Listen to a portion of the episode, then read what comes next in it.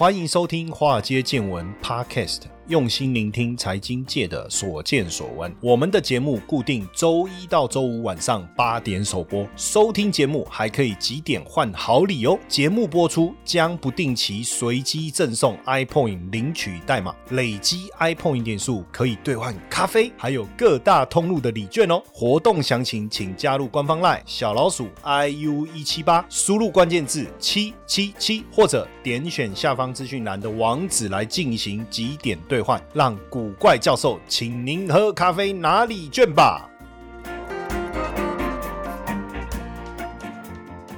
股票市场见怪不怪，大家好，我是古怪教授谢承彦。哇哦，这最近我们在这个节目尾声呢，直播的时候，我都会放一下那个那个是望春风啊，哈，这个我。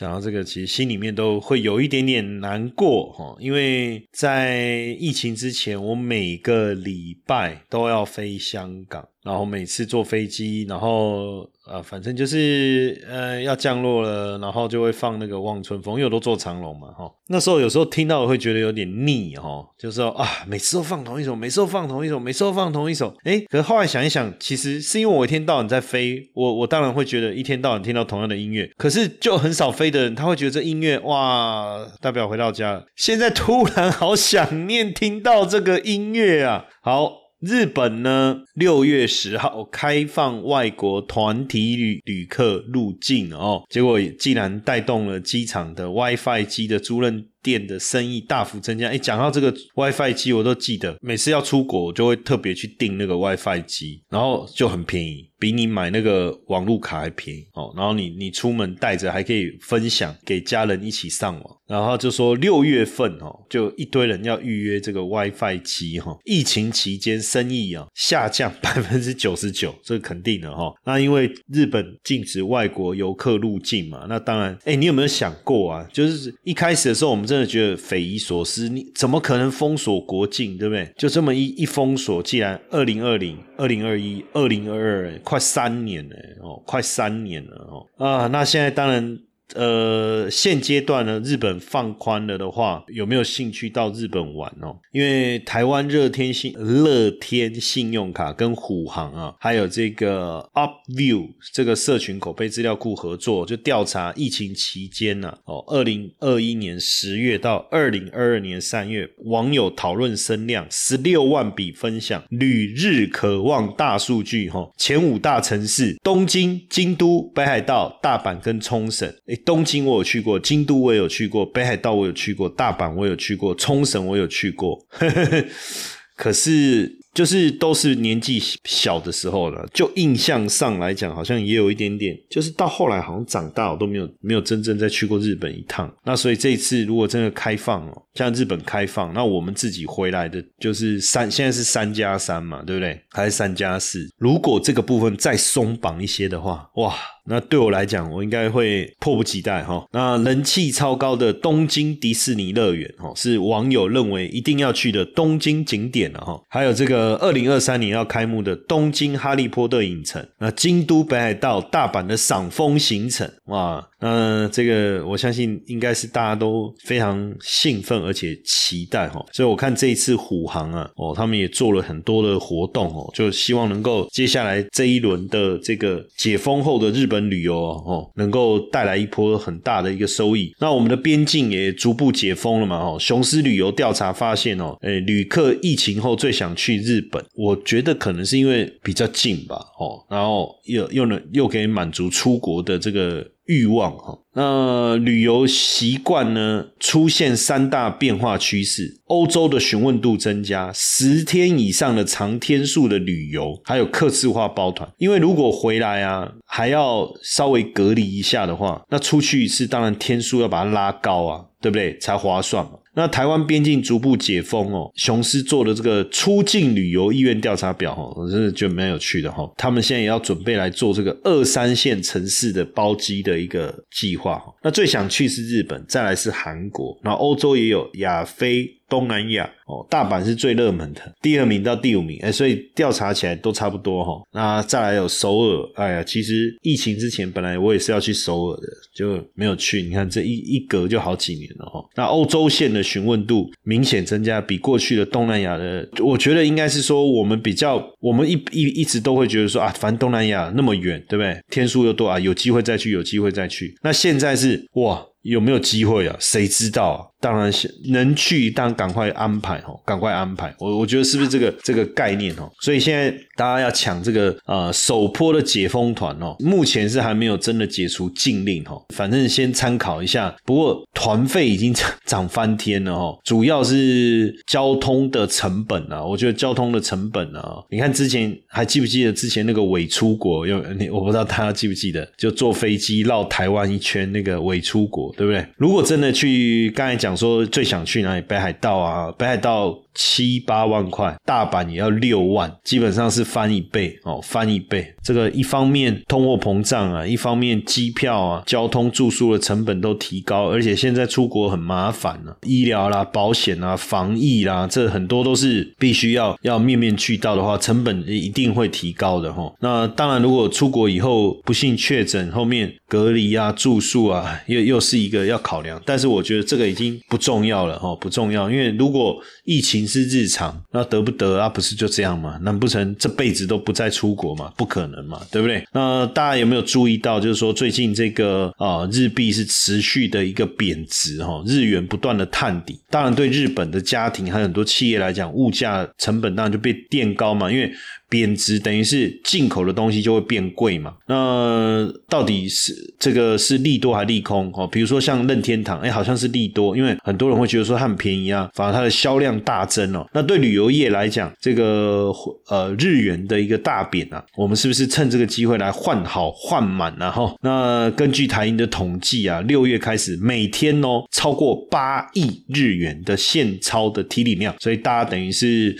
开始来存日元是弄传后后啊，准备未来日本后啊，七头啊，对不对？哦，那当日元真的确实贬得很夸张，很夸张。现在一块美金可以换一百三十几块的日元哦，那当然对我们用台币兑换来讲，确实也是呃相当划算。那大家都在狂，投资人。在抛售日元，为什么？因为日元贬值嘛，对不对？但我们对我们台湾来讲，呃，其实换日元有很多意义嘛，包括第一个，你到日本玩嘛，哈。那第二个就是，我不知道常年像你看，我我我我小时候，呃，第一次出国，我我父母带我就是去日本，那时候哇，日本呢，哇，因为我不知道这个年代的大家对日本的感受啦，但我觉得在在我这个年纪的我们这一辈的人，对日本是一种，就是我我从小我们刚。刚开始有录影带的时候，就是看日剧啊。有录影带，我不知道大家以前、现在、现在，你你知道什么是录影带吗？就 VHS 啊，Beta，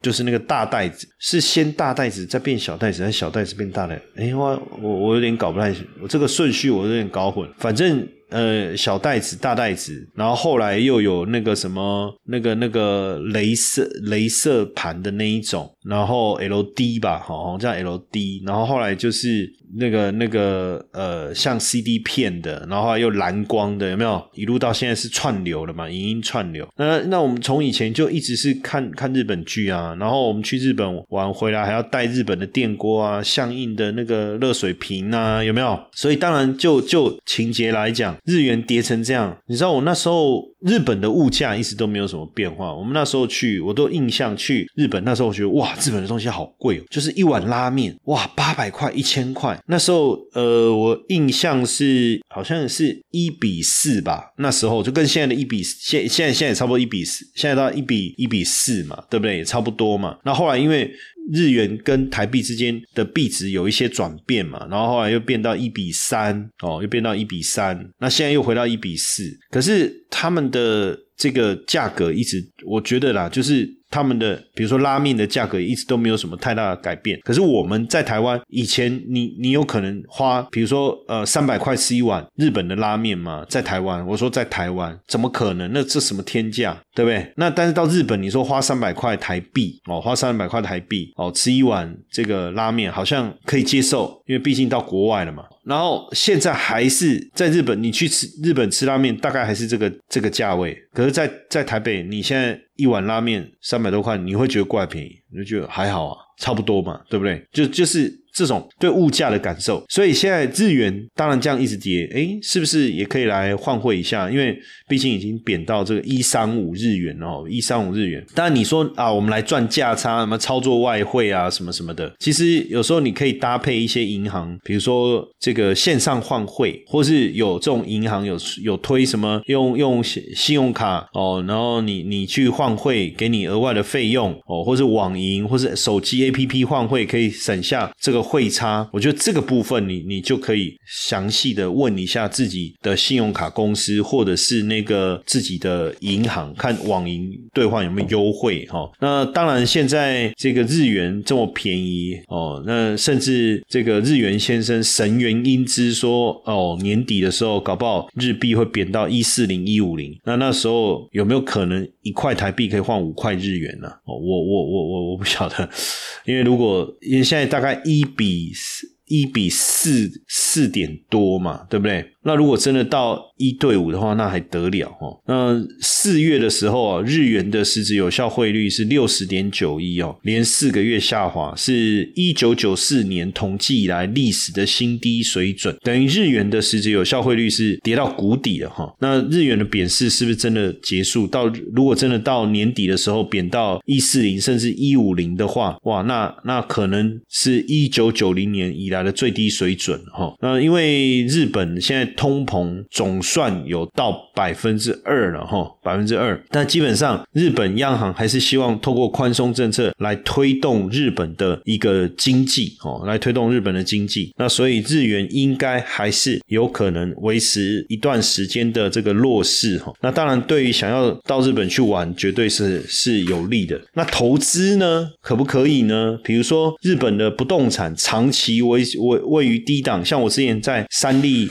的节目的时候，我就特别讲过这一块嘛。日本的不动产，哇，一二十年都没有什么变化。然后我看那个有网友啊，哦，他就拍他他住在北海道，然后拍他那个北海道的的房子，然后拍完，然后再再问大家说：“你猜我这个房子要多少钱？”这样哇，那种独栋的别墅哈，有有有前庭后院这样，然后环境又非常非常的舒服哈，尤其日本北海道很。美的的环境哦，然后可能就是这个台北，你你买一间这个，我我记得啊，就在台北台北市买一个套房的钱，我印象对，看了会觉得说哇，可是想一想，那 so what？你有可能真的搬去北海道住吗？除非你退休了，可退休你真的有可能吗？就好像也有点难度哦。不过如果投资呢，因为现在。投资房地产这种事情啊，跟以前不一样啊！以前呃，你要投资海外的不动产是很难的，现在是没有像过去那么困难，因为有国际型的不动产公司哦，都能够提供这方面的一个服务哈。那在日本买房到底好不好哈？呃，基本上哈，在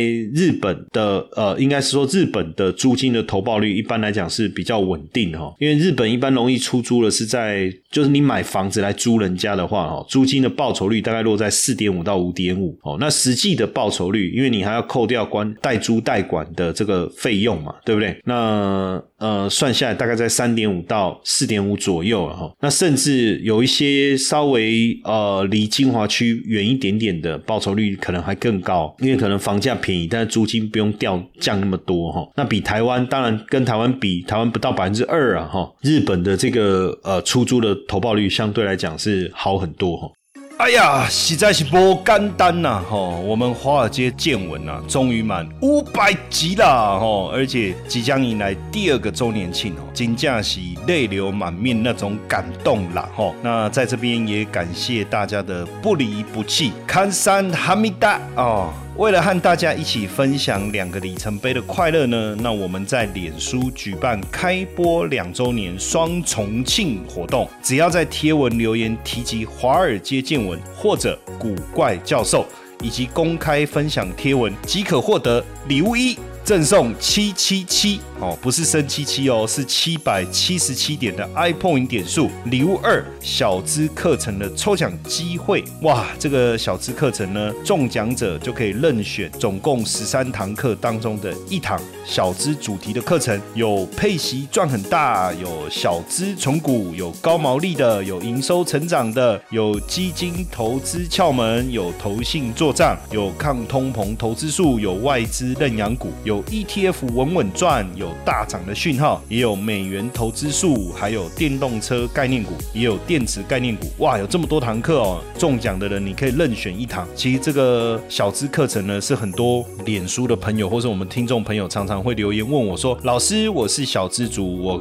想要投资股票，我应该怎么开始呢？”好，这些小资主题的课程就非常适合我们小资的粉丝们哦。你刚开始入门，你想要开始了解股票，想要学习股市，非常好的一系列的课程哦哦，所以赶快来参加我们这一次。开播两周年的双重庆活动，那你就可以有机会得到这个非常棒的小资课程哦。那中奖你就可以任选一堂了。那这两项优质好礼呢，回馈给我们的粉丝们，赶快到古怪教授脸书粉丝专业哦置顶的贴文来参加活动，让我们一起来欢庆五百集以及两周年庆。那未来我们也会继续产出更多高品质的内容，也请大家继续多多。指教与支持哦。那再来是房价相对合理，东京的平均房价比台北低。那像呃近期的大阪啊、福冈啊，房价比台北低哈。那熟悉日本的都知道哈，吉祥市哦，吉祥市呃，生活机能好，有餐厅、药妆、时髦服饰店啊，还有赏樱圣地景之头公园哈。这个是常年盘踞日本人最想居住地区排行榜的前三名啊。那这里的也有一些小套房的房型哦，小套房的房型。那人气车站其实都会很好出租啊，都会很好出租。再来就是。呃，日本的不动产法规是完善哦，风险比较低，因为日本的法律是很严谨的哈。那尤其是在不动产这个部分哦，那对于买卖双方的保护都很完善。那对从业人员的规定是相当严格哈，包含啊从业资格啦、保证金啊、契约要遵守的程序等等，都非常详细的在做规范啊。那当然就是对我们这些外来的人来讲，当然比较好。再来就是贷款利率也比较低，因为日本长期低利率啊哈。那呃，所以贷款利率相对来讲低很多。呃，可是不是住在日本的外国人哦，可以购物贷款嘛？哦，那你其实只要找在日本有设立分行的台湾银行，好，比如说像中国信托，它有东京之星银行，然后台湾银行、第一银行、兆丰银行哦，贷款条件当然相较日本当地稍微比较严格哦，比较严格，但是至少我觉得也是一个方向嘛，对不对？那再来没有居留资格的限制，在日本买房的话呢，其实没有居留资格。的限制就是你不需要有日本公民身份哦或永住权，人也。不在日本，可以透过线上的方式完成完成签约哦。你享有的这个法律保障跟日本人是一样的哦，一样的。那所以这样看起来，哎，好像蛮蛮蛮好的，对不对？那日本不动产流通系统的资讯是相当透明，因为在日本，你拥有这个合法不动产中介执照的业者啊，哈，会加入一个叫不动产流通标准情报系统哦，很像我们的实价登录哦，上面都会有详细的一个资讯，所以哎，相当透明哦。不用担心。再来，社会当然在日本，就是嗯，就资产配置的角度来讲啊，像他们的社会经济状况来说是相对稳定哦。那因为现在日币是在低档，所以当然你说未来你实现收益钱要回来的时候，有没有可能这个日元升再贬值你就赔钱？但是如果日元随便一个升值的话，你换回来你还赚到汇兑收益嘛？对不对？哦，所以比如说四千。两百万的房地产哦，你如果当时是一比三的时候买，你要花一千四百万台币。那现在一比四点二，你只要花一千万台币。你看。差多少？看起来一比三跟一比四点二差一点二，对不对？可是你你买这个房子就差四百万了，差四百万台币，差四百万台币。所以现在汇率，日本的房价并没有什么上涨，然后再加上日本的这个汇率啊出现这么大幅度的一个修正，哎，我真的坦白讲。哦，你若有考虑要买厝吼，啊，毋是要家己大要投资吼，伫日本有一间厝，干他嘛是真晓摆呢？哦，我是这样想。那当然，这个符合条件还可以减税。但你要常租日本哈，你就可以减税。那收租呢？啊，如果我买了租人家，我要怎么收租？日本我不会讲日本话。那其实，在日本不动产出租很少是由房东亲自管理跟收租，大部分都是委托房屋代管公司来管理。那费用呢，一一般是房租的百分之五，他会帮忙你招租、收租。那如果你是在海外，像我们在台湾，他会帮我们把租金呢汇回这个台湾，然后修缮啊各方面。他们都会负责。日本人做事，大家也知道，算是相当的盯紧了哈，就是做事比较谨慎、比较仔细。那再来就是说。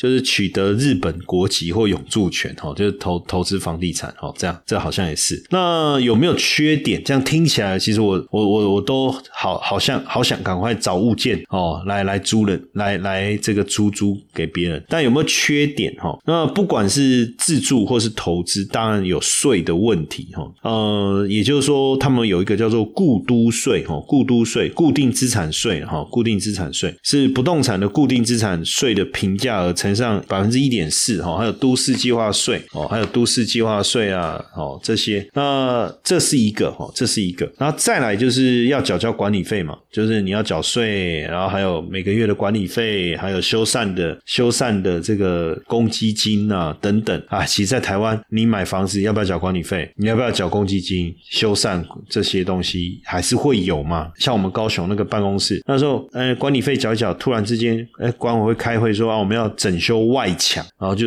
就大家就要再多缴一点了哦。那那你想想也对啊啊，整修完看起来也确实房子是不是又好像比较有价值，对不对？那再来日本地震比较多，确实又是一个问题。不过日本的房子确实盖的非常的耐震哦，我觉得到这个问题也不大。那再来就是说，很多人买在台湾，很多人买房子是一种习惯了，买了可能一年两年，他就想要卖掉赚价差。但在日本就不容易哦，不容易。呃，因为在日本因为经历过这个不动产的泡沫。破灭哦之后啊，就是比较少用以炒作为目的在投资房地产哦。再来就是日本房地产资本利得税很高，如果你是五年内卖出的话哦，资本利得要缴三十九趴的税金哦，五年以上是二十趴，二十趴，所以很少人在做短期的炒作了哈，短期的炒作啊，所以这样听起来，未来如果大家有兴趣的话哦，也不妨是不是诶来来到日本来投资这个房地产呢？对不对哈？当然，我说有时候我们在讲报酬率，报酬率也是要仔细再盘算一下啦，因为报酬率是接下来你要扣。代管哦，还有管理费，还有修缮的公积金这些，那扣掉，还有就是日本的房地产的面积哦，是不含公社，不包含公社，所以在台湾当然比日本来讲，就是说他们日本是专有面积啦哈，这个。那那所以你未来有兴趣的话，哎，特别注意一下哈，注意一下，然后当然就是耐震度啦、地点呐、出租率啊，是不是凶宅啊，然后如果你真的要买，有没有办法办贷款呐？哦，然后再来就是你要长期的心理准备了哈，我觉得这个还是比较重要的一个观念哈，比较重要的一个观念。那当然，呃，我们刚才讲说换日元到日本玩。刷一波，真的是要来去刷一波，好好的。哎，我我不知道，如果真的等到我真的出国坐第一趟飞机的时候，我不知道会感动的落泪哈。那我现在就在想说，如果真的能出国的话，我想要去哪里？我想要去冲绳，我想要去 whatever 都可以啊，哪里都好，去巴厘岛。本来二零二零年那一年，我们已经订好巴厘岛了。看，结果结果那个我们订的那个，就是我们有买那个那个旅游的那个点数，然后我们要去巴厘岛。结果那时候刚开始发生，我们就延嘛，延到后来，哦，你连要联络他们都不知道怎么联络了。那现在到现在了，我我觉得，那我我还要。还要去问这件事吗？我也不知道。我想他一定会说啊，你的期限已经到了，对不对？那我们有展言过，但你也没过来，是不是？哦，巴厘岛，然后这个这个普吉岛，我觉得华莱士都都好，去哪里我都想去啊。然后不可不可以可不可以不要再去垦丁了？哦，呃，这几年怎么跑就是那几个地方，感觉快闷坏了哈。那现在全球各国都在开放边境嘛，对不对？哦，那除了我刚才讲换换钱到日本玩，哦，哎，投资日本的不动产，哎，那日本的股票可不可以投资？日本的股票可不可以投资呢？其实台湾好像虽然我们都哈，以前一直以来都有哈日族，对不对？我小时候玩日本的任天堂嘛，哦，然后再来长大玩 PS 嘛，哦，还有什么比较哈日？Sony 以前随身听，Sony 随身听，还有什么比较哈日？你说看日剧，这个现在现在我也比较少。看了，我反而现在比较常看韩剧，但是不管怎么样，就是我们好像比较没有在谈日本的股市，对不对？哦，我们我们讨论热度最高的应该就是美股啊，新兴股市、新兴市场啊。那不过其实呃，日股在二零二一年九月的时候也是创下了一九九零年以来的新高啊。那当然现阶段全球市场都都受到影响，不过这个。呃，日股、日本股市其实本益比是长期被低估的哦。如果以日本的企业来讲，跟其他国家相比，其实日本的企业的现金是相当充裕的。以东证一部指数来说，哈，东证哦，就日本日经指数、日经二二五指数哦，东证一部、东证二部指数哈。那以东证一部来讲，企业的现金比重是将近六成哦，远远高于欧美啦、中国等主要国家的企业。那日本企业也发股利，股票也会回购。所以其实都有利于股价的表现哦。那日本的企业去杠杆负债比率是逐年降低，那获利能力又比较好，所以盈余的值利率其实相当高，相当高，高达这个十一点五哈，在股市当中应该是名列前茅。那股价净值比却低非常非常多。呃，过去十年日日股的本益比大概是十七倍哦，那目前是十三倍，等于是低于长期的这个这个股市的评价的一个表现了哈，股市评价的一个表现。那再来当然。就是弱势日元有助于日股的表现嘛？哈，过去长期来追踪，当日本货币相对比较弱的时候，日日股往往相对比较强。那当然，现在日元贬值对我们来讲要投资比较划算嘛，因为你换汇便宜嘛。那如果日日股这个股市涨了，然后到万一到时候日元又稍微随便升值一下，你你等于是赚到股票市场的。这个价差又赚到汇差，哦，又赚到汇差。不过因为日本的个股，我们确实好像其实知道蛮多的哈，但是真的要投资的时候，又不知道从哪开始选起哈。那当然，你也可以透过这个基金哦，透过基金。那现在呃，基金公司其实也蛮多日本基金的哈。那一般来讲，等于是透过基金让他们来做股票的筛选，我觉得相对来讲也比较容易哈。如果是真的有机会上来的话，到底是要做中小？小型的这个股票还是大型股，其实我觉得都可以啦，哦，都可以。那像中小型的基金也不少，哈，中小型的基金也不少。因为日本是成熟，算是成熟大国啦。那这几年这十几十年来都低通膨哦，所以日本持股比重其实长期被市场，就是说比重是被都相对来讲是低的哈。那很多独特的股票也是长期被低估，长期被低估。所以如果说今天真的有机会的话，也许一些中小型股。开始被大家看中，会有有机会上来，也也是一个想法哦，也是一个想法。那日本的股市，我们大概了解一下哈，就是有日经指数哦，日经指数，日经指数是日本东京证交所编制的股价指数哦，是一般大家在要研究日本股市的一个重要的参考哈。那我们最熟悉的就是日经二二五，有没有？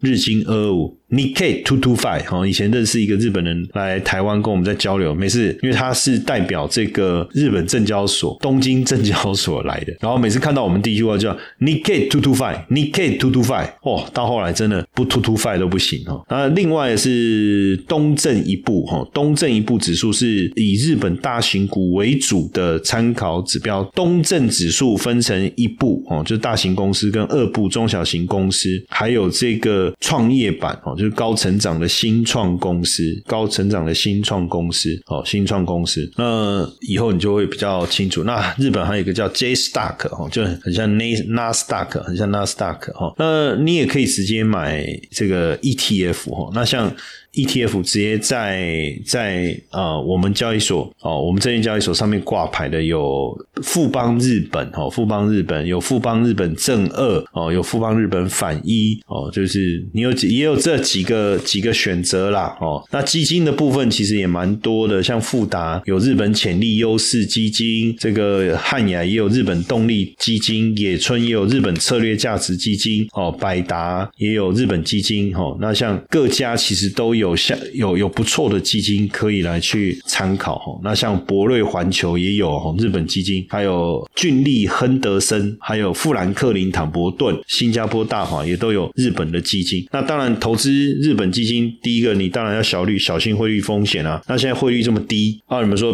啊，那不然你汇率要贬到？一一美元兑兑两百两百日元哦，所以我觉得不用怕哈，这倒不至于担心啊。那在日本股市是长期比较平缓的走势哈，很多亚洲基金都会特别排除日本，所以可能在投资的时间轴上要拉为长拉的长一点哦。那当然也有人担心说疫情对日本的一个影响哦，对日本的影响，但是现在疫情对哪一个地方没有影响哦？所以在现在日元大幅度呃这个贬值的。这个这个环境之下，哈，大幅贬值的环境之下，那大家也可以这个好好的想一下啊，是不是有机会可以来去日本走一走？还是说你要来投资一下日本的房地产？哦，还是来投资日本的这个 ETF 或或基金呢？哎，这个好像都是一个可以可以想一想的哈，可以想一想的。那到时候我们再来思考一下啊，思考一下。OK，